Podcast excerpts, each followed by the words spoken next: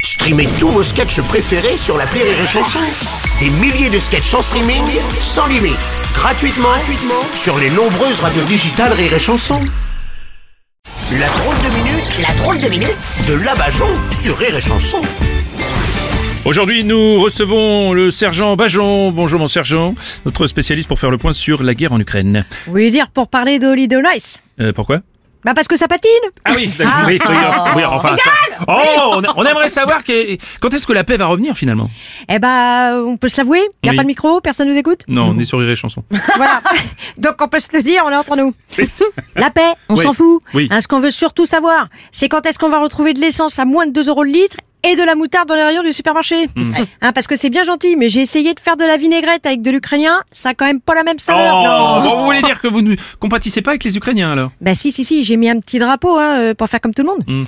Entre nous, si l'Ukraine n'avait pas été attaquée, vous en auriez quelque chose à faire avant. Ah voilà, parce que le Donbass, il est en guerre depuis depuis quoi Depuis 2014.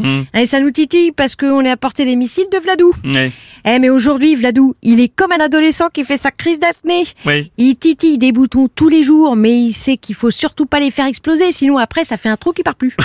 Enfin, là, là, il commence à y en avoir beaucoup des trous en Ukraine là. Ah bah honnêtement, avant ça, euh, qui avait l'intention d'aller passer ses vacances à Kiev Hmm. Si Vladou, il avait bombardé sans rien dire, on se serait même pas rendu compte que ce qui avait disparu comme monument. Oui, bon, l'Ukraine c'est quand même le grenier de l'Europe, vous êtes au courant Ouais, et alors Nous en France, on a François Hollande.